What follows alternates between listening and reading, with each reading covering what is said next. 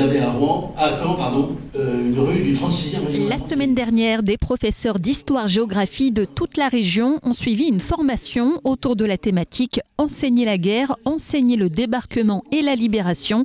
Elle s'est déroulée dans un lieu symbolique au mémorial de Caen et s'inscrit dans le cadre des célébrations du 80e anniversaire du débarquement et de la bataille de Normandie en juin prochain.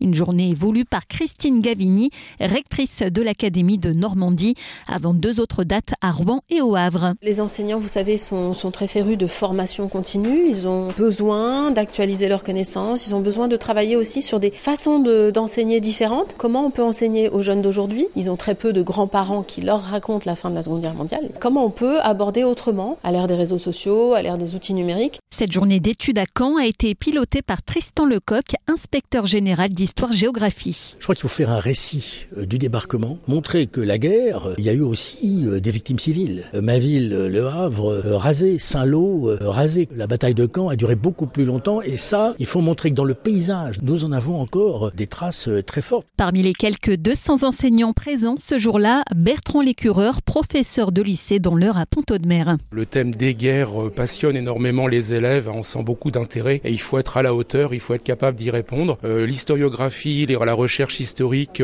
avance très rapidement, donc c'est très important Par ailleurs, l'appel à manifestation d'intérêt lancé par le rectorat autour du 80e anniversaire du D-Day a recueilli jusqu'ici plus de 180 projets d'élèves.